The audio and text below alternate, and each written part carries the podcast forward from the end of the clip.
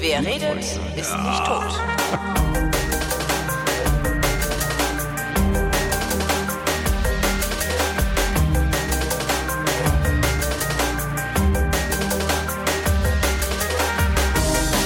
Sendung, in der der Holgi und der Tobi sich äh, hoffentlich wöchentlich zusammensetzen, um ihre Realität miteinander abzugleichen, weil wir gelegentlich verschieden sind äh, mit dem Tobi und dem Holgi. Guck, Ja, wo ist er denn der kleine hier was ein feiner. Das ist immer, wenn du sagst mit dem Tobias, Ja. dann sage ich auch der Holger. Ich weiß. Möglichst streng. Und äh, wenn du Tobi sagst, dann Warum sagst du das möglichst streng? Liegt Weiß es daran, dass immer, wenn Mutter dich Tobias genannt hat, du etwas ausgefressen hattest? Tobias! Mutter. Nee, die, die Mutter hat mich ehrlich gesagt nie Tobias genannt. Mutter ist immer so schön. Ich, ich habe immer dieses, komm du mal rein. Weißt du, hast du irgendwie Scheiße gebaut draußen? Klingelst an der Tür oder hast einen eigenen Schlüssel, gehst rein und deine Mutter steht äh, praktisch in der Tür und sagt, komm du mal rein. und du denkst, ich habe jedes Mal, also so oft ist es nicht passiert, aber bestimmt so fünf, acht Mal. Und jedes Mal habe ich gedacht so, ja, äh, habe ich doch sowieso vor. Was ist denn jetzt? Ich habe es nie gesagt, weil am gesamten Duktus und, und an der Haltung konnte ich ablesen, dass das eine echt schlechte Idee gewesen wäre, wenn ich das gesagt hätte. Aber so im Ja. Prinzip. Ich bin ja voll stolz auf meine Mutter. Ähm, die hat es doch tatsächlich jetzt geschafft, mit 76 Jahren auf ihrem iPad äh, den, den Einschlafen-Podcast zu hören. Sie hat ihn nur nicht wieder ausgekriegt. Hm? Sie hat irgendwie mit der Podcasts-App dann irgendwie, oder ich hatte das schon runtergeladen, eingerichtet und, und sie hatte das schon. Ne? Sie musste nur die Podcasts-App starten und dann auf Play drücken. Das hat sie irgendwie geschafft. Und dann ähm, wollte sie das Gerät ausmachen, dass ich halt aufhöre zu brabbeln. Und ich habe aber nicht aufgehört zu brabbeln, weil halt sie das Ding nur gesperrt hat. Ja, das war echt schwierig, ihr das per Telefon zu erklären, während ich mich selber im Hintergrund hab brabbeln. Hätte sich einfach mit dir selber unterhalten können. Das stimmt. Naja.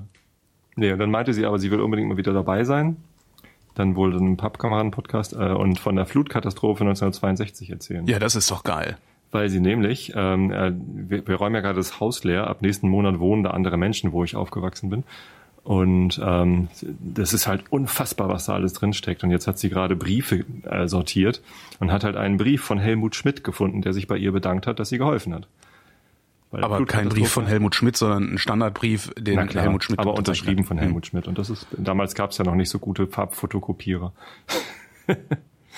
Von, von dieser, von dieser, ähm, von dieser Sturmflut und von Mogadischu, da profitiert Schmidt noch heute, ne? Wahrscheinlich die ganze SPD. Und die Zeit.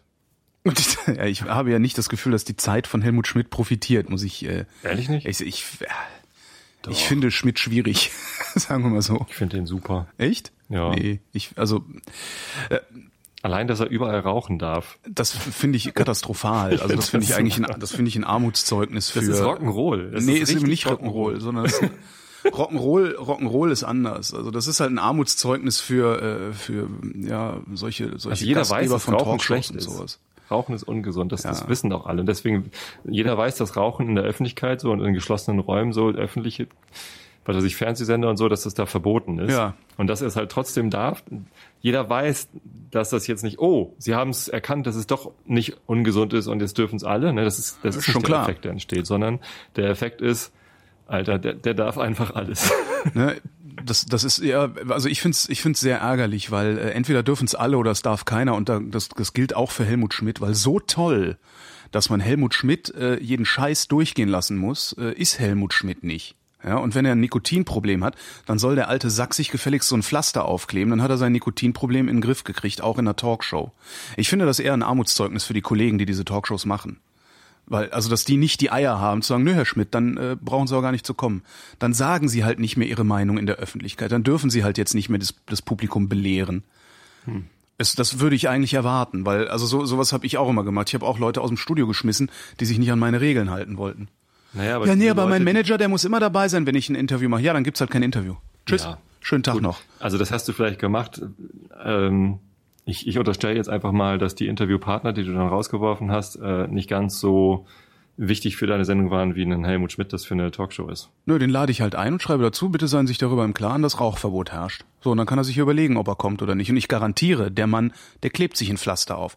Wenn die Alternative ist, dass er in der Öffentlichkeit nicht mehr belehren darf, dann klebt er sich ein Pflaster auf. Und ich finde, das sollte er, weil alle anderen müssen das auch. Wer ist, denn, wer ist denn Helmut Schmidt? Wer, wer ist der? Der war mal Bundeskanzler, ja toll. Und? Weißt du, Frank Schirmacher war auch Raucher, ja, der war Kettenraucher. Hat der je in einer Fernsehsendung geraucht? Und Frank Schirmacher hat zumindest äh, in, in, in meiner Wahrnehmung oder für mich einen wesentlich größeren Beitrag zur modernen Gesellschaft geleistet als Helmut Schmidt. Helmut Schmidt hat aufgehört in den 70ern. Naja gut, 83. Danach hat er dann noch irgendwie Zeitungsartikel geschrieben, die ich jetzt so toll auch nicht finde weil sie letztendlich alle äh, auch wieder in diesem, ja, irgendwo in den 80ern hängen geblieben sind in ihrer, in ihrer, in ihrem Blick auf die Realität. Gerade auch wieder eine in der Zeit, in der aktuellen, habe ich auch gedacht, mein Gott. Habe ich nicht gelesen. Übrigens sehr, äh, es ist interessant. Ich habe sie bisher nur überflogen, aber sehr, äh, mal wieder eine interessante Ausgabe der Zeit diese Woche mit einer sehr schönen These über Putin. Ach, wirst du gerade von der Zeit gesponsert? Ja. Entschuldigung. Nee, ich habe die, ich habe tatsächlich habe ich eine Geschenk gekriegt, eine Ausgabe. Am Bahnhof so oder? Also, These über Putin? Ja, schöne These. Also ich, ja, ich hätte sie mir tatsächlich nicht gekauft diese Woche, äh, aber habe sie geschenkt gekriegt. Ähm, und zwar mit einem, äh, ich weiß gar nicht, einem britischer, britischer oder amerikanischer Historiker, mit dem haben sie über Putin geredet, was da so eigentlich los ist mit Ukraine und äh, und so, ne? Und der sagte halt, naja, Putin, Putin hat vor, langfristig vor, die EU zu zerstören. Und das über Spaltung zu erreichen. Das fand ich eine sehr interessante These. Indem er versucht, unterschiedliche Meinungen zu provozieren, wie man mit dem Ukraine-Konflikt umgehen Unter soll. anderem, genau. Ha indem er, indem er auch und das, das da wird's dann halt, da wird's dann halt ein bisschen schwierig, ähm, wenn nicht sogar äh, sehr kompliziert, ähm, indem er auch mehr oder weniger aktiv äh, solche äh, nationalistischen Vereinigungen unterstützt, die jetzt überall in der EU so äh, unter den Steinen hervorgekrochen kommen und ähm, in den osteuropäischen Beitrittsstaaten angeblich aktiv auch äh, Politik kauft oder zu kaufen versucht. Also richtig ich glaube, Fraktionen zu kaufen. bessere Wege. Wenn er das wirklich wollte, hätte er da andere Möglichkeiten. Welche? Du, ich bin ja kein Berufsintrigant, aber er kann es ja nicht offen machen, ne? Er kann ja nicht sagen, so, die EU nee. geht mir auf den Sack, die mache ich jetzt kaputt. Richtig. Also vielleicht wäre eine gute Idee, wenn er äh, mal einen Beitrittsgesuch ähm, offeriert, dass er sagt, hier, komm, Russland ist doch auch Europa. Wir, wir treten mal der EU bei. Aber damit kriegt er sie ja nicht kaputt. Äh, wahrscheinlich doch. Nee. Weil dann die einen sagen, ja geil, äh, Russland in der EU, ne, wenn die da den Euro einführen und ja. ihre Wirtschaftsmacht und keine Ahnung was. Ähm, ich glaube schon, dass dann äh, viele Leute dann, also äh, viele Staaten dann doch sagen, äh, nee, vielleicht lieber nicht oder so. Ja, Gerhard Schröder sagt, lupenreiner Demokrat, rein mit ihm in die EU und ähm, Gerhard Schröder, ich meine. Ja. ja. so wir gerade von Ex-SPD-Kanzlern genau. sprechen. Ähm, nein, das, das, das, das wäre schon, das wäre schon ein Problem für die EU, wenn die Russland sagen würde, wir wollen beitreten. Glaube ich nicht. Also glaube ich wirklich nicht, dass es ein Problem für die EU wäre. Also ich glaube, die wären relativ zügig damit zu sagen, nee, geht nicht. Oder relativ zügig damit zu sagen, ja, geht. Also das ist dann eine, das ist dann eine reine Güterabwägung. So, und ein Land mit solchen Bodenschätzen als EU-Mitglied zu haben. Das nimmst du. Und bildest dir vielleicht ein, dass du es einhegen kannst irgendwie. Mhm, genau. Das kann natürlich und das sein. Das können sie dann nicht. Dann ist er auf einmal der mächtigste Mann in der EU und stellt dann den, den EU-Ratspräsidenten und dann ist. Wäre er der mächtigste Mann in der EU? Wie würde er das werden? Naja, was heißt der wichtigste? Es, es wäre halt nicht mehr so, dass Angela Merkel äh, die einzige in der EU ist, die was zu sagen hat. Warum nicht? Weil Putin, Putin hat doch nur was zu sagen, weil Putin über Russland herrscht. Mit dem, mit dem Gas, das er den anderen EU-Ländern zur Verfügung stellt und mit den, den anderen Bodenschätzen ähm, und der dann längsten EU-Außengrenze in alle möglichen Krisengebiete hätte er, glaube ich, schon äh, ein gewisses Gewicht. Allein schon Anzahl der Einwohner und ja, aber die Anzahl der Einwohner ist ja egal in der EU. Ja. One Land, also, ne? One Man, One Vote, also ein Land, eine Stimme. Ja. Das finde naja, fänd ich mal interessant. Also, also ich, ich ja. wüsste nicht, warum er das werden sollte. Also wüsste ich wirklich nicht. Also weil die Wirtschaftskraft, die Wirtschaftskraft, ja, das, ja eben, solange er alleine ist. Äh, Die Wirtschaftskraft der Sowjet, äh, der Sowjetunion, sehr schön. Die, Der UdSSR. Ups, Wer ist hier in den 80ern hängen geblieben? Scherzanruf, Scherzanruf. Ähm, die, Herr Schmidt ruft an, er möchte seine 80er wieder haben. Helmut Schmidt hat angerufen, er möchte seine 80er wieder. nee, das, ähm, die, die Wirtschaftskraft Russlands, die ist einfach nicht groß genug. Also das, das, die, die, das, die haben, wie du sagst, zwei Druckmittel hätten sie vielleicht, die äh, fossilen Energieträger, von denen kann man sich unabhängig machen, weitgehend jedenfalls. Und ähm, das Problem mit den Außengrenzen. Ne? Der sagt einfach, nö, wir können die Grenzen nicht sichern, Pech. Da gibt es bestimmt noch mehr. Das sind jetzt die ersten beiden, die mir, Ja, mir eingefallen sind, obwohl ich mich damit gerade zum ersten Mal beschäftige. Aber ich weiß nicht, ob der der mächtigste Mann in der EU werden würde. Na, zumindest würde der Und vor allen Dingen, es wäre ja, es wäre ja durchsichtig, wenn er das täte. ja. Das, das wäre es Vielleicht halt. ist Also, genau das die Gefahr. Also, naja. Ja, und er sagte halt, das mit der Ukraine, was ich, was ich auch, also dieser Historiker, das, und das fand ich auch einen sehr, sehr spannende, sehr spannenden Punkt. Ähm, in Russland kann man sich nicht vorstellen, dass es eine Art bürgerschaftliches politisches Engagement gibt. Also dass es eine, ein, ein, eine Bürgerschaft gibt, die ihren politischen Willen zu formulieren versucht, zu finden und zu formulieren versucht. Und darum ähm, hätte Putin, ah, jetzt hoffentlich kriege ich das noch ordentlich zusammen, ähm, darum, das war ein Interview, ich hoffe, dass das irgendwann mal online ist. Darum hätte Putin gedacht oder denken müssen, so, darum hätte Putin denken müssen, dass die Maidan-Demonstrationen von fremden Mächten gesteuert sein müssen, weil er sich nicht vorstellen kann, dass Bürger eines Landes von alleine aufstehen. Fand ich auch cool. Und dann gab es noch eine Frage, warum denn, ähm, woher es denn käme, dass äh, der Westen, insbesondere Deutschland, so eine sehr seltsame Haltung hätte, äh, die Ukraine nicht so als richtiges Land zu verstehen. Und da sagt er auch, na ja, ähm, Ist es ja auch nicht. Genau, ist es eben drum. Sehen Sie? Merkst du selbst, ne? nee, und das, und das finde ich eigentlich den, den, den interessantesten Aspekt an diesem ganzen Interview. Der, ähm, und zwar hat die Ukraine die meisten, die meisten Sowjetsoldaten oder die meisten Sowjetbürger im Zweiten Weltkrieg verloren. Als die Deutschen ihre Nazi-Vergangenheit aufgearbeitet haben, haben sie aber nie in Richtung Ukraine äh, äh, äh, wie sagt man das, um Verzeihung gebeten, sondern immer in Richtung Sowjetunion, also immer in Richtung Moskau. Ah. Und dadurch hätte sich äh, praktisch so im kulturellen Gedächtnis der Deutschen so ein komisches Bild von, naja, es ist ja, es ist ja sowieso kein ganzer Staat, um den man sich kümmern müsste, ver, ver, verfangen. Das ist ein sehr, sehr spannendes Interview gewesen. Interessant. Also, Ist es denn so, dass ein Volk nie von alleine aufsteht, sondern immer von extrinsischen Mächten? ich weiß es nicht. Für Putin anscheinend. Externen Mächten natürlich nicht. Extrinsische Machtmotivation. Ja. Hm.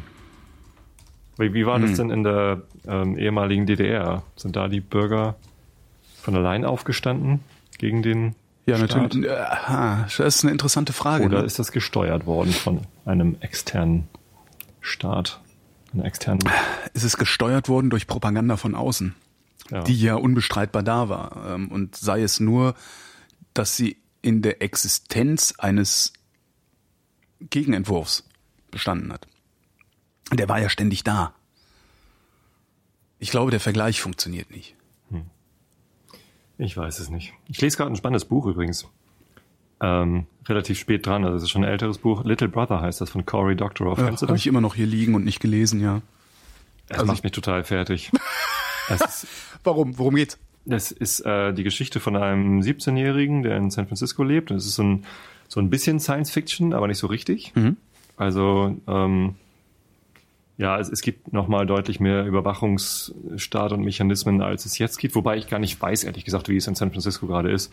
Er erzählt halt von ähm, Überwachungskameras in den Schulen, die zuerst Gesichtserkennung gehabt hätten, äh, um die Schüler zu kontrollieren und dann äh, durften sie das aber nicht, äh, haben stattdessen Kameras gebaut, die irgendwie den Gang einer Person erkennen und an, anhand dessen dann ähm, quasi Schüler-Tracking machen. Ähm, und er ist halt einer, der dann immer versucht, das auszutricksen, weil er natürlich irgendwie äh, nicht kontrolliert werden will, äh, Wert auf Privatsphäre legt. Äh, seine Mutter kommt auch aus England und, und meint, irgendwie in England ist das alles viel besser, obwohl er weiß, da, da gibt es halt auch Überwachung. Ähm, ja, und, und der spielt halt gerne irgendwie, was weiß ich, Online-Spiele mit seinen Kumpels, die, äh, wo er eben auch in der Stadt rumlaufen muss und so. Ähm, und das ist, damit fängt das Buch so an und dann passiert halt ein Terroranschlag. Die Bay Bridge wird in die Luft gesprengt. Ähm, und während das passiert, ist er halt gerade aus der Schule getürmt, befindet sich mit drei weiteren Freunden irgendwo auf den Straßen von San Francisco. Die Straßen. Die Straßen. Oh. Ich habe auch gerade so eine 70er-Jahre-Gitarre im Kopf. Alles gut. ähm, und naja, sie versuchen halt irgendwo hin zu flüchten und dabei wird einer von denen verletzt. Äh, und, oder, oder sie merken, alle flüchten in diese Richtung, wir müssen hier erstmal aus diesem, diesem, diesem Pulk Menschen raus. Ähm, finden dann irgendwie, ja, sind irgendwann auf der Straße und stellen fest, der eine hat irgendwie ein Messer in den Bauch gekriegt, kann halt kaum noch laufen und er winkt dann halt irgendwie, versucht Krankenwagen oder Polizei ranzuwinken, so hier, wir brauchen Hilfe. Äh, gelingt ihm erst nicht und dann hält jemand an, äh, ein, ein Anmarkt, also ein, ein ungekennzeichnetes Auto und dann springen so militärhafte Leute raus, ziehen ihnen Säcke über den Kopf und äh, verschleppen sie. So. Und es, es dauert halt einen Moment, bis er schnallt, äh, ja, okay, äh, das war jetzt irgendwie äh, Ministry of äh, Homeland Security. Oder wie heißt das? Nicht Ministry, sondern äh, Department. Department of äh, Homeland Security und äh, die halten sie jetzt halt für Terroristen und vernehmen sie und dann sind sie fünf Tage irgendwie eingesperrt, keine Ahnung. Ich will auch nicht zu viel verraten. Mhm. Ist echt spannend zu lesen. Ähm, aber ab da ist halt Überwachungsstaat. Und eigentlich geht's halt genau um das Thema ähm, Überwachungsstaat.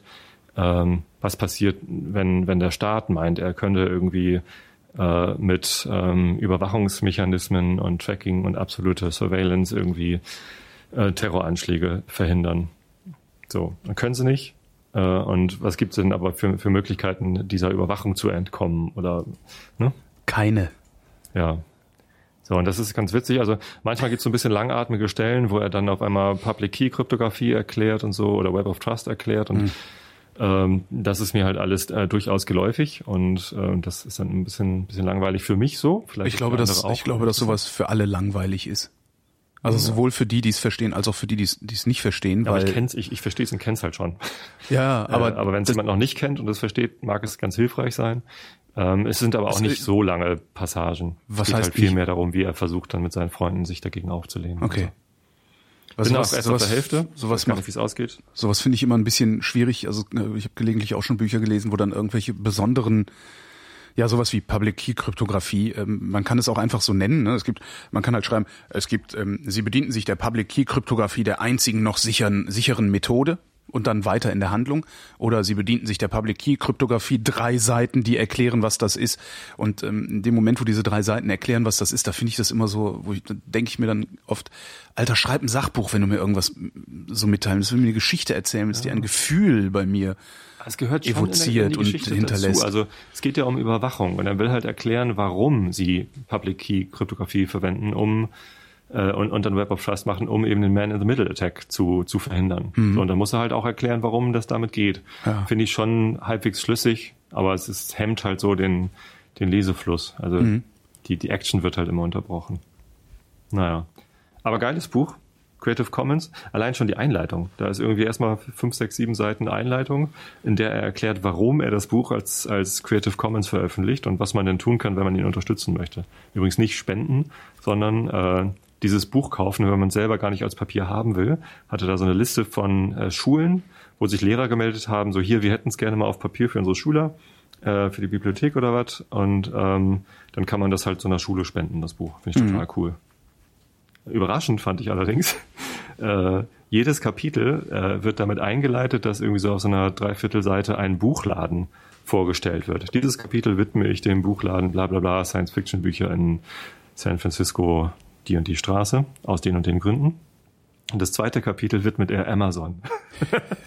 ja. Und er findet Amazon halt total geil, weil die alle Bücher der Welt haben und noch viel mehr. Und er kauft irgendwie alle sechs Tage was bei Amazon ein und so weiter und so fort. Und das in einem Buch, wo er sich über den Überwachungsstaat auslässt. Tja.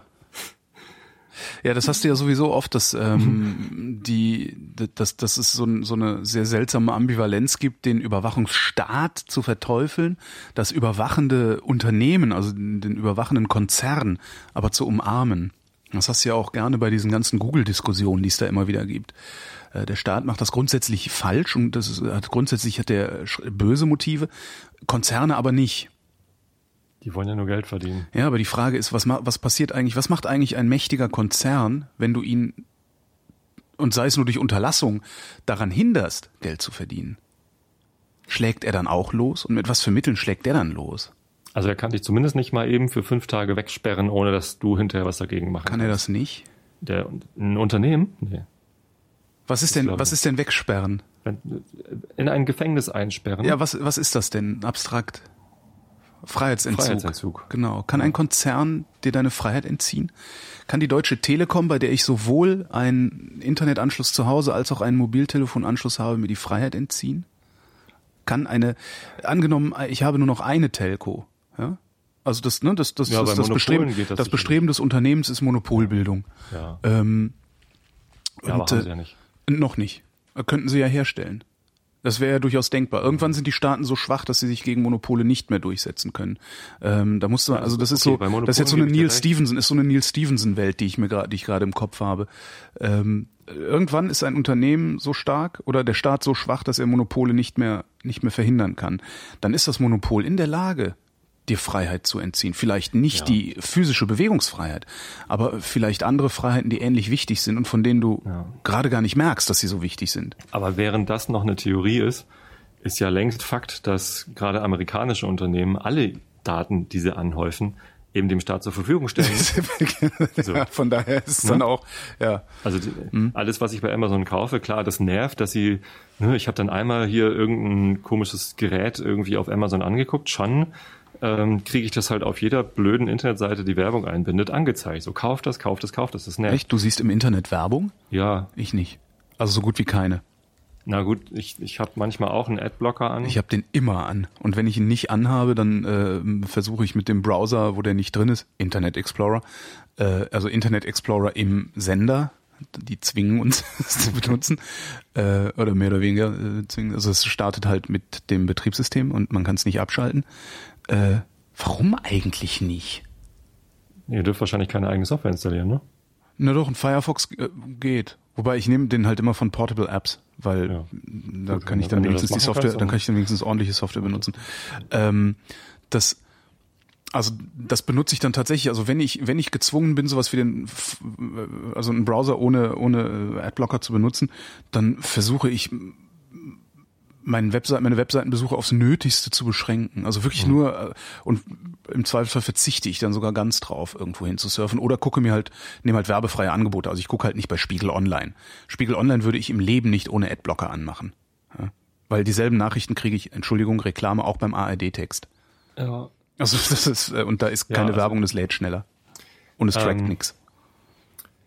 Ich habe auch sehr, sehr lange nur mit Adblocker gesurft und habe ich ihn irgendwann ausgemacht und es ist ein schockierendes Erlebnis. Hm. Ja, Also oh geh, ja. Geh, geh jetzt mal ohne Adblocker auf, äh, auf Spiegel Online. Ich, ich weiß, wie das aussieht. Das dir fallen die Augen raus. Nee, passiert, weißt du nicht. Doch, Das es passiert mir natürlich ständig wird mal, ja dass ich Jahr da hinkomme. Ja, ja, machen. ich weiß, ist jetzt nicht so, dass ich jahrelang nicht mehr, äh, das ist natürlich auch Quatsch.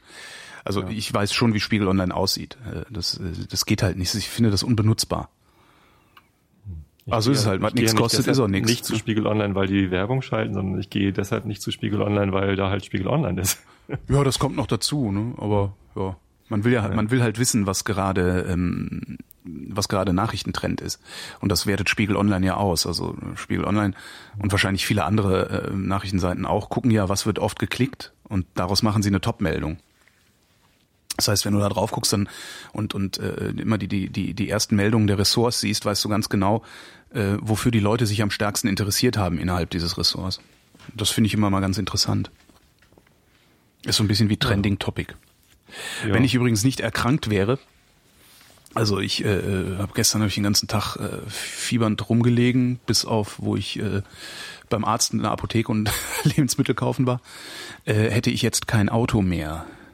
Was? Oh, hättest du beinahe ein Auto verkauft? Nee, ich hätte nicht beinahe mein Auto verkauft. Ich ähm, hätte mein Auto übergeben äh, an meinen Schrauber.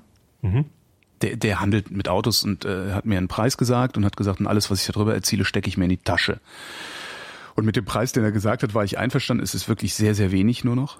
Ähm, zumal, wenn man bedenkt, dass ich, ähm, also, also er wird mir zweieinhalb dafür geben. Ja, cool. Wenn man bedenkt, dass ich äh, 950 reingesteckt habe, kürzlich erst, ist das natürlich ein eher mieses Ja. Geschäft. Aber ohne diese 950, also ich habe halt TÜV, äh, TÜV Bremsen, Stoßdämpfer, Zahnriemen. Ähm, ohne das hätte ich die Karre wahrscheinlich überhaupt nicht mehr verkauft gekriegt. Ja, ja. Und äh, ja, ich äh, übergebe dem das Auto und das verzögert sich jetzt halt noch um ein paar Tage. Okay, aber dein Auto ist weg. Mein Auto, ich habe im Prinzip kein Auto mehr, richtig. Cool, gratuliere. Und ich habe ihn gleichzeitig, muss man dazu sagen, gleichzeitig beauftragt, trotzdem die Augen nach einem schönen Benz für mich offen zu halten, weil ich ähm, Als Statussymbol. Nee, äh, nee, bestimmt nicht, weil der so alt, 200er der wird so alt werden, genau. Das ist, das ist eher mitleidserregend dann. Nee, aber ich, ähm, also ich weiß es nicht, muss mal gucken. Also wenn er was findet, wird er mir sagen, er hat was, dann gucke ich mir das an und äh, überlege mir, ob ich das dann tatsächlich haben will. Äh, es, es macht halt Spaß, mit einem gemütlichen Auto Spazierfahrten zu unternehmen. Das finde ich halt geil. Ich finde das wirklich toll, das macht Oh. Spaß. Das Schlimme ist, mit dem Auto ankommen zu müssen. Ich hasse es, Auto zu fahren, wenn ich ein Ziel habe. Oder ein, ein, ein, ein Ziel und ein zeitabhängiges Ziel, sagen wir mal so. Wenn es egal ist, also wenn ich um 10 Uhr losfahre und es vollkommen egal ist, wann ich in München ankomme, dann kann ich auch zwölf Stunden unterwegs sein. Aber äh, prinzipiell finde ich das doof, fahren zu müssen. Fahren zu wollen finde ich äh, sehr selten, aber gelegentlich mal ganz interessant. Und jetzt bin ich, äh, Kannst du bei uns durch die Heide eiern. Kann ich bei euch durch die Heide eiern. Das ist genau. schlimm. Das ist echt sonntags kann man nicht durch die Lüneburger Heide fahren, weil halt nur Leute vor dir sind mit, mit Hut auf, Ja, Spazierfahrer. die da spazieren fahren, genau. Ja, eigentlich auch halt nicht bekloppt. voran. Das ist ein Stau. Ja. Stau zwischen Aber wahrscheinlich, wahrscheinlich werde ich, also wahrscheinlich werde ich, Heidschnucken. wahrscheinlich werde ich Entschuldigung, Heidschnucken mit. Heidschnucken mit Hut. Hutschnucken. Die haben, also wahrscheinlich werde ich das nicht machen. Also entweder ich stelle mir hier ein Auto hin, um es zu benutzen. Und zwar nicht nur gelegentlich, ähm, sondern regelmäßig oder ich lasse es ganz. Das ist ganz und leih dir ab und zu eins. Ja, es ist tatsächlich eine Kostenfrage. Ich müsste das dann mal ausrechnen. Also kann ja, auch sein, dass ich, dass ich nächstes Jahr irgendwie äh, aus beruflichen Gründen wieder Auto fahren muss. Ist ja durchaus möglich. Man, man, man steckt ja nicht drin. Also Autofahren muss heißt äh, Pendelzeiten äh, von mehr als, ich sag mal, 45, 50 Minuten pro Richtung mit öffentlichen Verkehrsmitteln. Also darüber würde ich dann vermutlich auf einen Pkw wieder äh, zurückgreifen. Apropos Pendeln, hier, Fahrrad. Ähm, kommen wir zum Sport. Sport. Der Sport mit Tobi, äh, mit Tobi, äh, nochmal. Der Sport mit Tobi Bayer. Äh, was macht dein Laufen? Äh, nix, weil, ähm, also ich, was, nee, das ist falsch. Also nix ist falsch, nix ist falsch. Ich habe, ähm, ich entdecke neue Schmerzen an meinem Körper und finde das irgendwie schon ziemlich interessant und gleichzeitig bedenklich. Ich habe Entdeckung. Schmerzentdeckung. Ich habe, ähm, ich hatte ja das Adduktorenproblem. Das war dann ja okay. Also ich bin gelaufen montags, da hatten mir die Adduktoren wehgetan. Dann ähm, habe ich bis Samstag ausgesetzt, wo dann das linke Bein gar nicht mehr wehgetan hat, das rechte noch ein bisschen, bin gelaufen.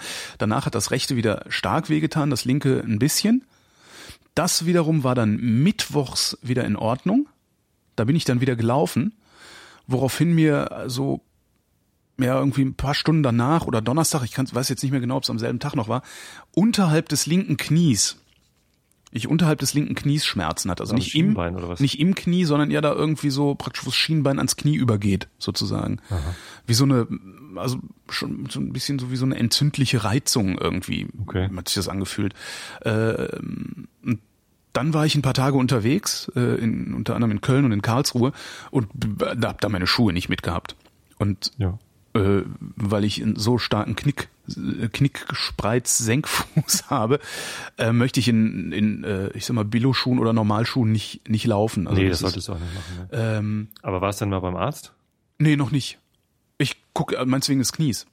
Ja, also nö, nö, ich gucke jetzt erstmal. Also ich renne nicht für jeden Scheiß zum Arzt. Also ich gucke mir das jetzt erstmal an und wollte eigentlich gestern wieder losgelaufen sein. Also ich bin äh, Mittwochnacht zurückgekommen. Mhm. Nee, Quatsch, gestern. Gestern war Donnerstag. Ich bin Mittwochnacht zurückgekommen, wollte eigentlich heute noch mal loslaufen. aber ähm, Fieber ist auch doof. Und habe gestern, ja eben, also ich weiß jetzt nicht, ob ich noch fiebrig bin. Es fühlt sich gerade nicht so an, jedenfalls nicht ganz so sehr. Aber das, das heißt, ich setze gerade leider aus. Ja, nee, mit Fieber sollte man auch nicht. Nee, nee, das ist auch, meine Lunge gibt es auch gerade gar nicht her. Ich habe im Moment so wenig Luft, also bei mir schlägt es ja immer direkt auf die Atemwege. Ich habe so wenig Luft im Moment, das würde gar nicht gehen. Ich würde sofort umfallen. Also das geht nicht. Ich habe das vor. Sehr ärgerlich. Es ist, es, aber sagen wir mal so, Ja. ich finde es immerhin sehr, sehr ärgerlich, dass ich nicht loslaufen Immerhin. kann. Ja. Dabei ist La Laufen echt langweilig. Und mir fehlt noch eine Jacke. Ja, die kann, man kaufen Mhm. im Laden oder auf einen Amazon-Wunschzettel setzen. Ja, ich weiß nicht welche und vor allen Dingen ähm, Welche Größe? Ja. welche, Größe, genau. Ähm, ich habe das vor 25 Jahren, als ich angefangen habe mit regelmäßig Joggen, ähm, da hatte mein, mein Arzt mir irgendwie empfohlen, hier mach mal Ausdauersport, das wäre, glaube ich, irgendwie besser für dich. Ähm, und hat dann gesagt, lauf doch mal Marathon. Und ich so, hä? Da war ich halt so unsportlich wie nur irgendwas. Ähm, und mein Arzt empfiehlt mir mal, so, wie kommst du denn darauf?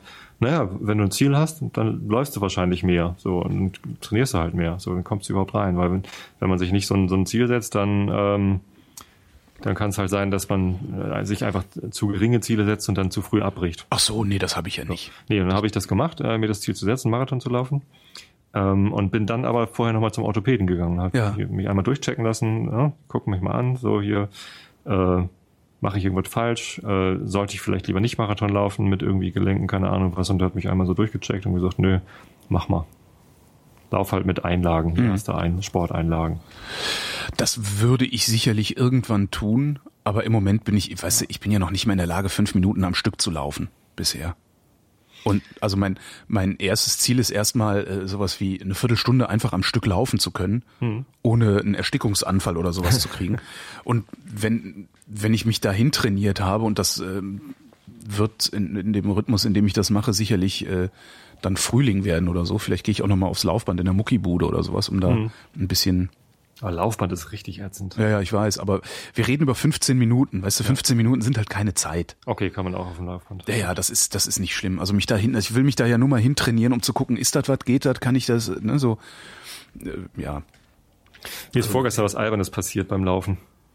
Ähm, vorgestern hatte ich meinen freien Tag Hm? und ähm, bin echt schwer aus dem Bett gekommen. Also bin zwar irgendwie wach geworden mit meinen Frauen da zusammen. Hast du, bist du wieder am Trinken? Nee. Nicht? Doch, ich habe gestern Abend Glas Ah, Wein getrunken. siehste? Anderthalb. Ach nee, war ja abends dann. Hm, Mist. Ja. Äh, nee, vorgestern, ähm, ja, also äh, richtig spät irgendwie aus dem Bett geschält und dann dachte ich so, ja, es ist aber mein freier Tag, eigentlich muss ich laufen, so, ne? sonst ne, laufe ich wieder zu wenig. Ich will eigentlich im Moment so zweimal die Woche mindestens laufen gehen, äh, um mir irgendwie genügend Fitness für den Winter anzutrainieren. Ne, Die, die wahren Athleten werden ja im Winter geschmiedet.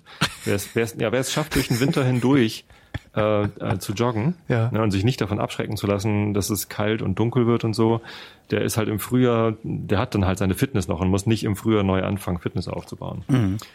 Nicht, dass ich Athlet werden wollte, aber ähm, ist halt. Ich, Ja, aber zumindest so ein bisschen. Halt, ich will halt fit bleiben, um irgendwie gesundheitlichen Risiken zu entgehen. Ja, das ist auch, glaube ich, eine sehr gute Idee, wenn ich da äh, mal klugscheißern darf. Ja. ähm, zumindest habe ich mich dann aus dem Bett geschält und bin dann doch irgendwie losgerannt. Mit Kreislaufproblemen und Boah. mir ein bisschen Kopfschmerzen, so voll keinen Bock. Und dann ja, ein paar Minuten gelaufen, dann merkte ich so, oh, eigentlich ist Laufen, ja, geht doch. Eigentlich geht's mir doch gut. Du hast, dir die Kopf, du hast dir die Kopfschmerzen weggelaufen oder Ja. hast du sie ignorieren gelernt dabei? Nee, weglaufen. Also allein wahrscheinlich Geil. durch den angeregten Kreislauf ging's dann besser. Das ist ja geil. Ähm, ich habe vorher nicht gemessen, also ich weiß jetzt nicht, ob ich zu niedrigen Kreislauf, ich weiß es nicht. So. Zumindest ging's mir dann gut und dann dachte ich, ach, läufst du halt nicht die 5 Kilometer Runde, die ich halt normalerweise sonst immer vor dem Frühstück laufe, läufst du die lange Runde, 10 oder vielleicht sogar 13. Das schaffst du auch am Stück. ja. Ach man, das würde ich, das würde ich gerne können. Also bei der 13 Kilometer Runde, da laufe ich über den Brunsberg. Das ist halt so hö- 110 Höhenmeter oder so für mich. Da mache ich dann, wenn ich ganz oben bin, mache ich kurz ein Päuschen, dehne mich, mache ein Foto ähm, und, und laufe dann weiter. Das habe ich bisher halt ähm, dreimal gemacht, äh, inklusive Mitt Mittwoch.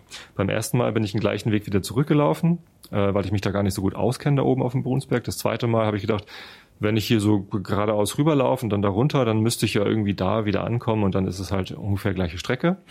Hatte dann auch geklappt. Am Mittwoch hat es leider nicht geklappt.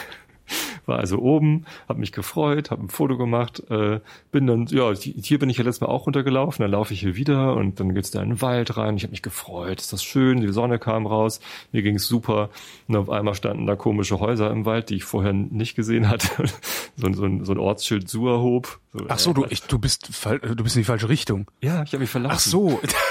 Ich dachte, du wärst jetzt einen Schwächeanfall gekriegt. Also ich wollte, ich habe schon angefangen, mir Sorgen zu machen. Nee, nee, ich habe mich einfach blöd verlaufen. Da stand irgendwie Schild, ja, links Super. Buchholz, rechts Seppensen. So, da wollte ich überhaupt nicht hin. Naja, gut, und dann Das kenne ich aber. Also sind halt aus den aus dem schwierigen, ich schere mich mal aus dem Bett und ich vielleicht laufe ich mal fünf Kilometer, sind dann 20 Kilometer Oh. geworden. Und das war schon steil. Also da war ich ganz schön kaputt hinterher.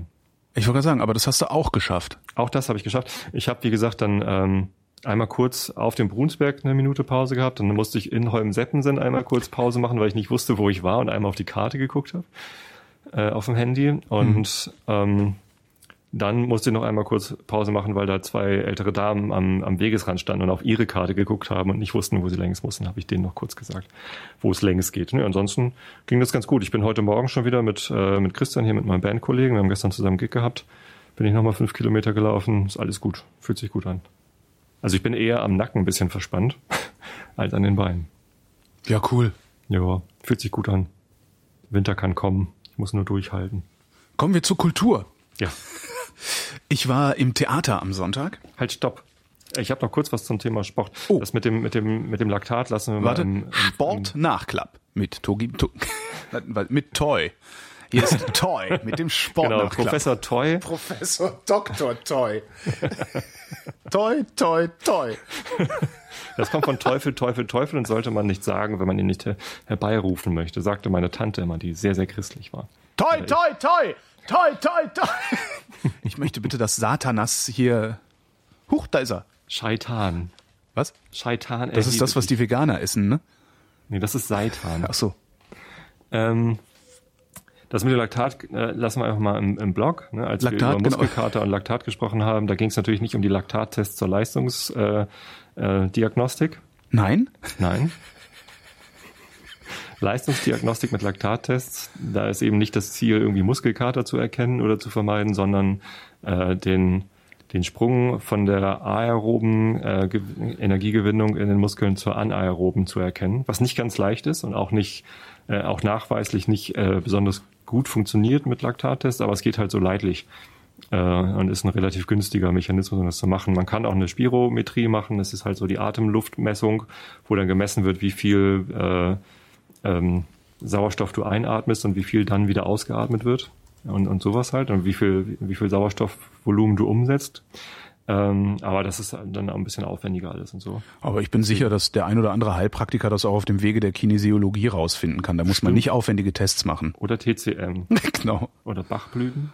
Irgendwie sowas. Nein, Kinesiologie ist doch dieser Quatsch mit, äh, äh, sie geben dir eine Substanz in die Hand, dann musst du den Arm heben und anhand des äh, Drucks, äh, den der Arzt dem Arm entgegense Arzt, der Pseudoarzt dem äh, Arm entgegensetzen muss, kann er dann irgendwie erkennen, wie dieses äh, dieser Wirkstoff dich wirkt. Das ist ziemlich alles genau so ein Quatsch wie diese Klebebänder, die sie sich überall hinkl Das heißt hinklatschen. ja sogar Kinesiotape. Ne? ja, ja, genau. Aber ich setze mich damit nicht auseinander und ich möchte das auch gar nicht wissen. jetzt weißt du es. Nee. Ich habe das schon wieder vergessen. Was? Ähm, und also so viel zum Thema Laktat und äh, zum Thema Armband. Ich habe festgestellt, dass das, ähm, ich habe so einen Armgurt für mein Handy, wo ich das reinstecke. Ja. Da meinten dann im, im Blog in den Kommentaren meinten alle, die sind ja voll unpraktisch und unbequem und so. Meiner ist das nicht. Der ist von Shock Sock und ähm, äh, der, der ist total bequem. Ich merke den nicht beim Laufen. Das ist super. Und ich kann halt im Gegensatz zu so einer Gürteltasche, die, die ich nicht präferiere, äh, kann ich halt immer mal drauf gucken auf das Display. Und ich kann es auch bedienen. Also das ist all- alles gar kein Problem. Und ähm, dieses Armband, dieser Armgurt, hat eine kleine Tasche für einen Schlüssel. Du hast mich ja letzte Woche gefragt, was ich denn mit meinem Schlüssel mache beim Laufen. ohne Ende Kommentare aufgeschlagen im Blog äh, zum Thema, wie man seinen Schlüssel idealerweise beim Laufen Das, transportiert. das mit der ähm, Taschentuchpackung, das man, ist das Einfachste. Das ist am das habe ich früher sogar auch mal gemacht. Das ist ein guter Trick. Ja, halbvolle, also der, der, der Ja. Kommentar sagte, nimm einfach eine halbvolle Tempopackung, mach deinen Schlüssel zwischen die Tempos, steck das in die Hosentasche, dann drückt es so sehr zusammen, dass es nicht mehr scheppert. Richtig. Was auch gut ist, einfach Gummiband drum. Kann man Ja. auch einfach ne, ein Flitschgummi drum machen. Kann man auch. Ähm, und was ich, äh, was, was ich per Mail bekam, war ähm, eine Tasche, was ich eigentlich eine ganz witzige Idee finde. Also praktisch ein, ein Umklapptäschchen, das du unter deine Schnürsenkel fädelst. Mhm. Ja, also hast praktisch so ein, so ein, also so eine kleine Nylontasche, die auf deinen Schnürsenkeln liegt Mhm. und mit einer Lasche unter den Schnürsenkeln durch und einem Klettverschluss am anderen Ah, Ende festgemacht. Und dann hast du halt so ein richtiges Täschchen, da kriegst du einen Schlüssel rein, ein bisschen Geld, äh, wenn du noch irgendwo einkehren willst oder sowas. In eine Wirtschaft einkehren. In ein Gasthaus. Nee, äh, zumindest hat dieses Arm, dieser Armgurt hat sogar eine kleine Tasche für einen Schlüssel. Das hatte ich vorher gar nicht gesehen. Ah ja. Man kann da einmal einen Schlüssel reinstecken, da klappert auch nichts. Ich werde das mit dem Tempopäckchen machen, das ist gut. Mach das mal. Es fällt So, mir das gerade ein, fällt mir gerade ein Gasthaus. Es gab mal, es viele, viele Jahre her. Also es war letztes Jahrtausend, da hat mal ein, ein, äh, ein Chef von mir, also da hatten wir, haben wir auch so eine Aktion gemacht und sind irgendwie über so, in so diversen, an, an diversen Orten in diversen Städten in Berlin und Brandenburg unterwegs gewesen, äh, von Fritz aus. Und der Kollege hatte halt dann so ein, so ein Briefing geschrieben, so ja, äh, ihr fahrt da und dahin, äh, Tickets sind so und so bezahlt, äh, ihr wohnt über Nacht in dem und dem Hotel und so. Und dann überall so Hotelnamen und die heißen halt, wenn du irgendwo in kleineren Ansiedlungen unterwegs bist, heißen die ja immer sowas wie deutsches Haus, äh, äh, bla bla bla. Und hat er irgendwo geschrieben, ihr wohnt im Hotel zum deutschen Gruß. Und keiner hat's gemerkt. Uiuiuiui. Und dann sind wir da rumgeirrt. So, denn hier das Hotel zum deutschen Gruß? Wir haben das echt nicht gemerkt. Ein schöner Fnord. Kommen wir zur Kunst. Äh, Ich war im Theater am Sonntag. Und zwar äh, bin ich ja, ich bin ein großer Fan, also ich bin ja von wenigen, von wenigen Künstlern Fan. Ich bin ein sehr großer Fan von Chili Gonzales. Kennst du den? Äh, nee, den Namen Okay, kenne ich. Namen. ich ist. Chili Gonzales ist, ist so, so das, was man ein Wunderkind nennt. Multi-Instrumentalist, Komponist, Produzent, ähm, hat eine Zeit in Berlin gelebt, zehn Jahre oder sowas in Berlin gelebt, unter anderem Peaches produziert, daher kenne ich ihn noch. Ähm, und äh, komponiert, macht sehr viel Eigenkomposition, auch schon einige Platten, also einige Alben gemacht. Ähm, tritt immer, äh, immer, tritt gelegentlich auf in der Philharmonie hier in Berlin. Zuletzt habe ich ihn in der Philharmonie gesehen. Ähm, da steht dann sein Piano auf, auf der Bühne. Er kommt so im Bademantel und äh, erzählt Geschichten rund um seine Songs, erzählt Geschichten aus seinem Leben, spielt Musik, ähm, hat ein Streichquartett dabei gehabt, äh, holt Leute aus dem Publikum auf die Bühne, also interagiert sehr, sehr viel. Und äh, es ist äh, was, was der, was der da auf der Bühne macht, wenn er so seine Solo- oder halt begleiteten Programme macht, ist wirklich die beste Unterhaltung, die ich auf der Bühne kenne. Das, du sitzt da zwei Stunden und die vergehen, also ich habe, ich, ich kenne keine, keine zwei Stunden, die schneller vergehen als bei einer, bei einem Konzert von Chili Gonzales. Und ich versuche wirklich immer hinzugehen, wenn ich kann. Und jetzt äh, hatte ich das Glück, dass ich ähm, in, also ich musste nach Köln äh, einmal für einen Resonator äh, äh, zum DLR, auch krasses Forschungsinstitut übrigens, Deutsches Zentrum für Luft- und Raumfahrt. Ich habe die ganze Zeit da gesessen und gedacht, so hoffentlich fliegt gleich was Cooles an meinem Fenster hier am Fenster vorbei, aber tut's nicht. Untertasse. Äh, genau, irgendwie sowas. Ah, äh, geil, Flugzeug. Ähm, naja, na, unter anderem, also ja, und war dann in Köln, haben noch meine Eltern besucht und sowas und ähm, äh, Chili Gonzales hat ähm, die Musik komponiert zu einem Theaterstück, das im Schauspiel in Köln aufgeführt wird. Ähm, das heißt The Shadow, der Schatten, und ist eine äh, Adaption von Hans Christian Andersens äh, Märchen Der Schatten. Weiß nicht, ob du das kennst, wo der, der Schatten von einem Typ sich verselbstständigt und dann böse wird und so. Den kenne ich gar nicht. Klingt ein bisschen spooky. irgendwie. Es ist auch spooky. Und ähm, sie haben das im Schauspiel sehr, sehr geil inszeniert, ähm, überwiegend phantomimisch mit ein bisschen Tanz ähm, vor beziehungsweise hinter so Schattenwänden, ne, so Frost, Frostfolie äh, von hinten angestrahlt, wo dann immer so Schatten, die äh, größer, kleiner wurden und so weiter. Und dazu dann Musik äh, von Chili Gonzales, der hat auch selbst gespielt, also Chili Gonzales am Klavier ähm, oder am, am Flügel. Äh, dann hat er, ich glaube, es war ein Streichquartett dabei, ein Horn, eine Querflöte und einmal Perkussion. Horn. Das war auch, ich habe, also das war so beeindruckend, das Ding. Hab ich ich habe das selten. Ich finde Theater toll, aber bin selten wirklich beeindruckt von Theater. Das, war wirklich, ich habe da, das, das, ne, Schlussapplaus, ich habe da gesessen, ich habe geglüht und leuchtende Augen gehabt vor Freude und habe nicht mehr mit dem Applaudieren aufgehört. Das ist mir noch nie passiert.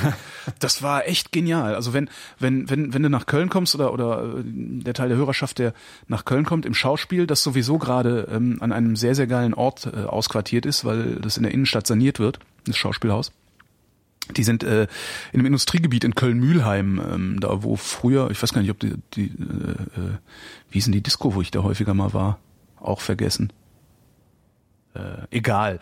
Die sind jetzt halt ausquartiert in so ein Industriegebiet in Köln-Mühlheim und äh, das hat so einen sehr, ja, einen sehr interessanten, also ist einen sehr eigenen Charme, also weil du, du hast da eben Kultur und rundrum so räudige, bröselige äh, Industriebauten in der Schanzenstraße ist es. Ist es Schanzenstraße? Ich glaube, es ist Schanzenstraße. Nee, nach Köln komme ich erstmal nicht. Ja, dann ist das die Empfehlung an alle, die nach Köln kommen in der Ja. nächsten Zeit, The Shadow ähm, im Schauspiel anzugucken. Das ist also sehr, sehr geil. Wirklich. Klingt super. Ja, also das ist äh, ja Ich bin, ich bin immer noch völlig, völlig begeistert.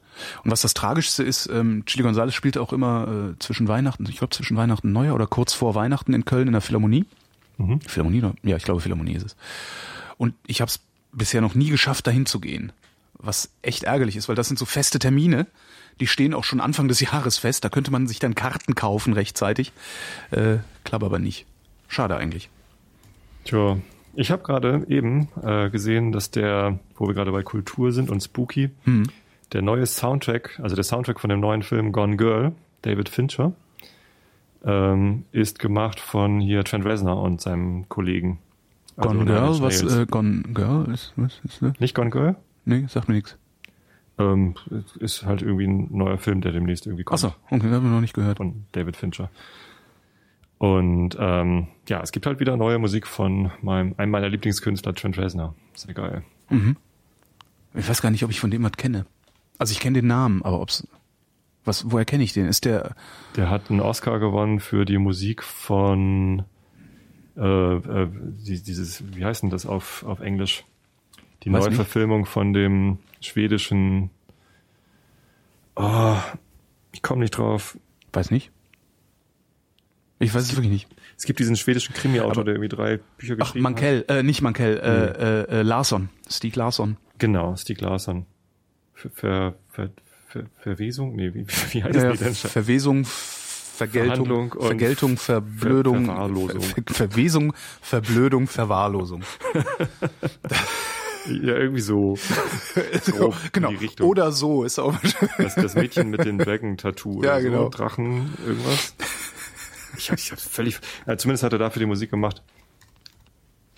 Nee, der hat doch den. Der hat hier für, ähm, wie heißt das? Social Network hat er den Oscar gekriegt. Mhm. Okay, den, den aber kann es, kann es sein, dass Trent Reznor auch zu irgendeiner Band gehört? Weil es, ja. ich, zu welcher? Nein, Snails. Nein, Schnell, ja, daher kenne ich den. Ja, okay. Ja. Hast du das vorhin schon mal gesagt und ich habe es ja. ignoriert? Ja. Macht nichts. Ich bin so doof. Ich höre dir auch nie zu. Hä? Ist schon okay. Ja, nee, dann. ja, nee, ähm, ich, ich mag einfach seine Musik. Der hat zwar immer wieder die gleichen Elemente drin, aber ich, ich finde das super äh, entspannend, mhm. dazu zu hören. Ich habe ja der Deutschen Bahn mal wieder eine Chance gegeben. Ach. Ja. Äh, und sie hat sie mal wieder äh, grandios verkackt.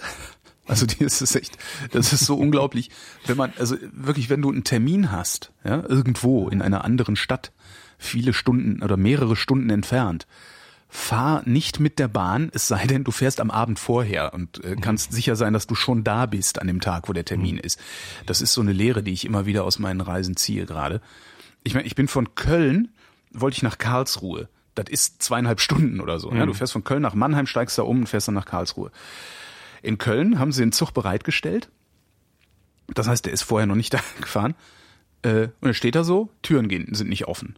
Äh, überall vor den Türen so Leute, Reisende. Dachte ich mir, naja gut, der fährt erst um, keine Ahnung, zehn nach oder so. Nee, um zehn vor, war egal. Äh, die werden gleich aufmachen. Nichts passiert. Abfahrtzeit, Türen immer noch zu. Irgendwie gehen die Türen auf, alle setzen sich rein.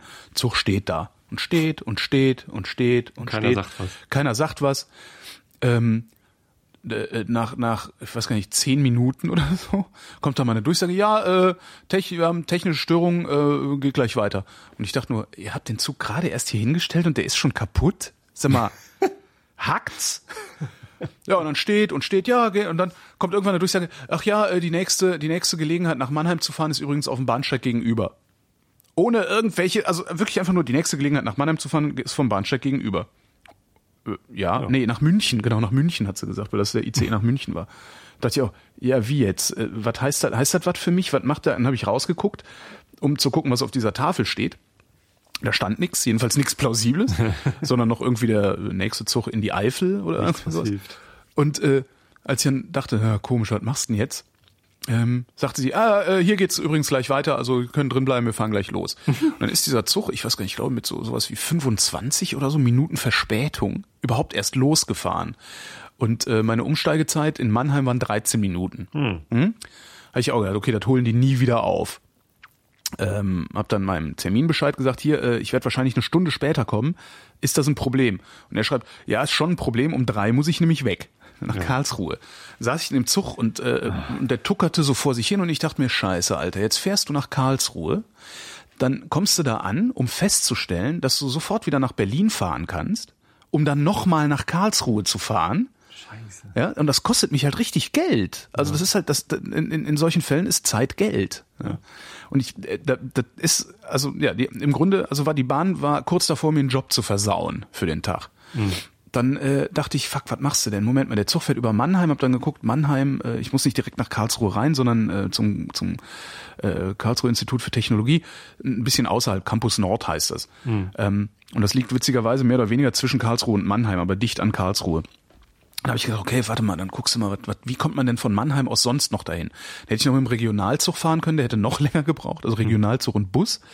Und dachte dann, hey, Moment mal, Mannheim, äh, relativ große Stadt, vielleicht kannst du dir dann Flinkster mieten. Ja, miet dir ein Auto, hab geguckt, äh, einen Wagen gefunden, reserviert und gedacht, fuck, Flinkster-Karte nicht dabei. dann habe ich äh, die Social-Media-Leute von Flinkster gefragt, ähm, hier äh, kann man, was gibt es eine Möglichkeit, dass ich einen Wagen miete, auch wenn ich mein Kärtchen vergessen habe? Hab das abgeschickt und dachte, okay, Alter, du hast gerade die Bahn nach einer für Kunden angenehmen Regelung gefragt. Du hast gerade die dümmste Frage deines Lebens gestellt. Ich dachte wirklich, das ist die dümmste Frage meines Lebens, weil das ist Bahn. Ja? Die haben kein Produktmanagement, also wissen sie überhaupt nicht, was man mit ihren Kunden machen kann. Ach, Flinkster gehört zur Bahn, ne? Flinkster gehört zur Bahn, ja. Ich habe das wirklich abgeschickt und direkt gedacht, okay, das war das Dümmste, was du jemals irgendwen hättest fragen können. Kommt eine Antwort von denen, ähm, das kriegen wir hin, rufen wir bei den Leuten beim Kundendienst an. Ich so, äh, was? hab da angerufen, meinte, gibt es irgendeine Möglichkeit? Nee, das geht leider, äh, sehe ich da gar nicht, da müssen sie sich eine Ersatzkarte ausstellen lassen. Ähm, sag ich, ja, okay, äh, die kostet dann aber Geld, ne? Sagt sie, ja, die kostet dann Geld. Sag ich, wie viel denn? Sagt sie, weiß ich nicht. Die Hotline von Flinkster weiß nicht, was eine Ersatzkarte kostet. Da, da merkst du schon, was da für, für, eine, für eine Unternehmenskultur auch ist äh, bei der Bahn. Ich, den Social Media Leuten so, äh, ja hier, ähm, muss ich eine Ersatzkarte ausstellen, die kostet Geld, ne? Äh, Dann schreiben die zurück, ja, 25 Euro, aber äh, wenn du äh, wieder zu Hause bist, schick uns die Karte, schreib kurz ein paar Zeilen dazu, dann erstatten wir dir das. Cool. Hammer, oder? Also ich, was ich, ich was ich Und nicht über raffe, Twitter, ist, über Twitter, was total cool ist. Dann bin ich halt nach Mannheim, habe dieses Auto da rausgeholt, also habe erstmal die Karte, bin, bin zum Stand gegangen, bin zum Infostand gegangen, hab gesagt, hier brauche eine neue Flinkster-Karte, kriege ich die bei Ihnen? Ja, äh, Momentchen. Ähm, haben Sie denn schon mit denen gesprochen? Sag ich, ja, ja, hier äh, kurz erzählt, ne, hier Telefon und Social Media und sowas. Sie so, ja, alles klar, da muss ich jetzt nur mal anrufen, äh, dass die, dass die Karte freigeschaltet wird. Ruft da an, sagt, ja, hier ist ein Kunde, bla bla, hat schon mit Ihnen geredet, müssen wir Karte freischalten. Wieso kann ich die bei Ihnen nicht freischalten? Ich konnte die jahrelang bei Ihnen freischalten. Aha, können Sie mir dann die Nummer geben? Ja, wie Sie können mir die, Sie können mir doch, das ist wirklich, ich habe ja nur die eine Lass Seite. Ich weiß- raten, du hast Warte, nein, nein, nein, stopp, stopp, stopp, stopp, stopp, stopp, stopp. Ähm, dann sagt diese, also ich habe ja nur gehört, was die Frau am Infostand gesagt hat, nicht, Ja. nicht jemand anderes. Dann sagt die, wie, äh, Sie können mir nicht weiterhelfen, können mir aber auch keine Nummer geben von denen, die mir weiterhelfen können? Ich habe jahrelang bei euch angerufen. Ja. Dann haben die irgendwie gesagt, ja, ich schalte mal eben stumm und äh, guck mal nach. Und dann nimmt die den Hörer weg und sagt, wollen die mich hier verarschen oder was? Total heftig. Dann kam da wieder jemand dran, sagt sie, ja, okay, mhm, legt auf, ruft den anderen, sagt hier, passen Sie mal auf. Also anscheinend hat diese Hotline, also ich weiß nicht, ob das irgendwie ein Callcenter in Indien ist oder so, äh, die, die haben überhaupt keine Ahnung von ihrem eigenen Produkt und ihren eigenen Prozessen. Das ist total abgefahren. Jedenfalls habe ich ja mein Kärtchen gekriegt, habe mir das Auto gemietet ähm, und bin dann äh, wie von der gesenkten, wie heißt das? Wie eine gesenkte Sau nach Karlsruhe Von der gesenkten gefahren. Sau gestochen. Wie von der gesenkten Sau gestochen.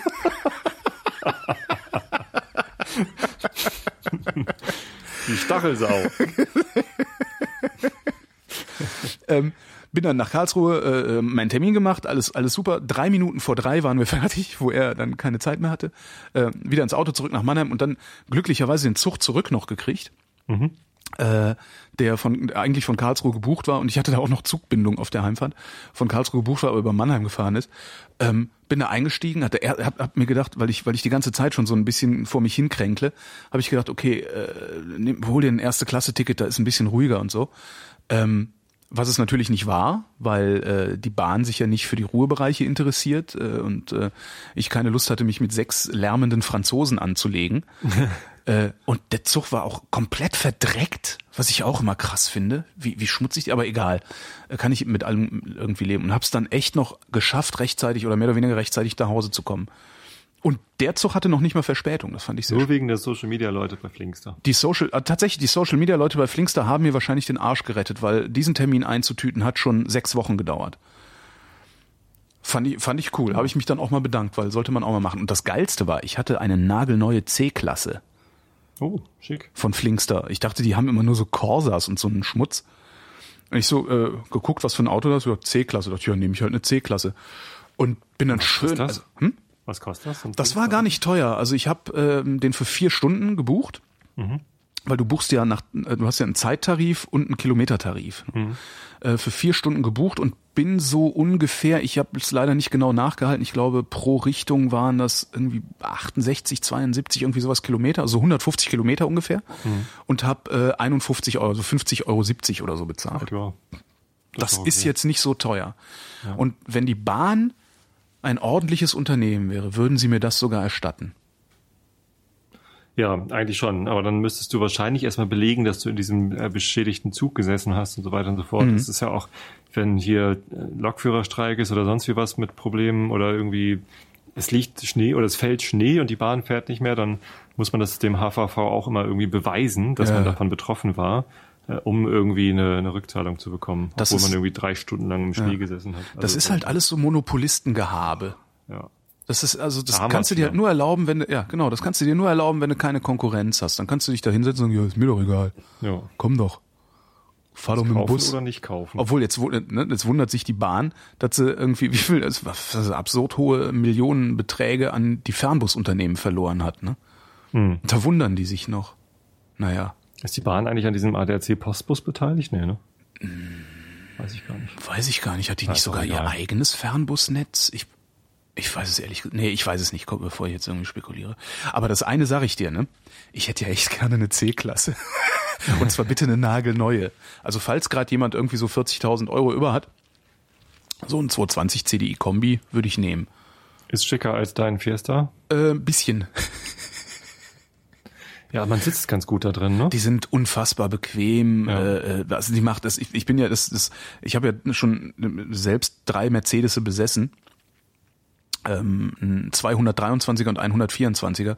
Und selbst die, also diese wirklich alten Schüsseln mit den Federkernsitzen, die kaum aus den Füßen gekommen sind, waren unglaublich angenehm zu fahren. Also es bedient sich alles irgendwie gut. Das ist alles so so satt. Die Lüftung funktioniert immer ordentlich. Äh, Also ich, ich wie gesagt, also ich sage mal einmal Benz, immer Benz. Aber Ja, ich hatte zum Glück nie einen, deswegen bin ich da gefeit. ja, Ja, gut. Aber ich fahre ja eh Fahrrad und Bahn. Meine Frau hat das Auto. Ist auch gut so. ja, ja, ich bin gespannt. Also ich bin jetzt wirklich gespannt, wenn dann nächste Woche äh, mein, mein Auto weggeht. Gestern Abend musste ich T5 fahren. Oh, Ja. Du äh, Armer. Unser, unser Sänger. auch noch äh, den V6? Ja, wir haben ja einen Gig gespielt in einer Weinhandlung. Ah, genau, ja, erzähl, Spanischer. Weinimporteur. Und dann hat natürlich irgendwie äh, Christian äh, das ein oder andere Gläschen Wein probiert. und dann musste ich zurückfahren.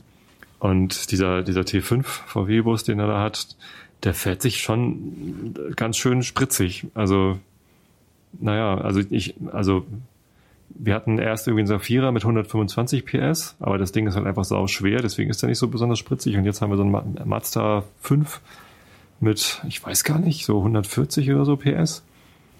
Aber das ist jetzt auch ein Diesel T5 gewesen mit einem anderen Drehmoment und irgendwie hatte ich das Gefühl, wow, wenn ich zu doll Gas gebe, dann äh, hebe ich ab. Im T5. Ja, Wo, wo noch an der Seite so eine Markise angeschraubt ist, ein Fahrradständer und so. Rennmarkise.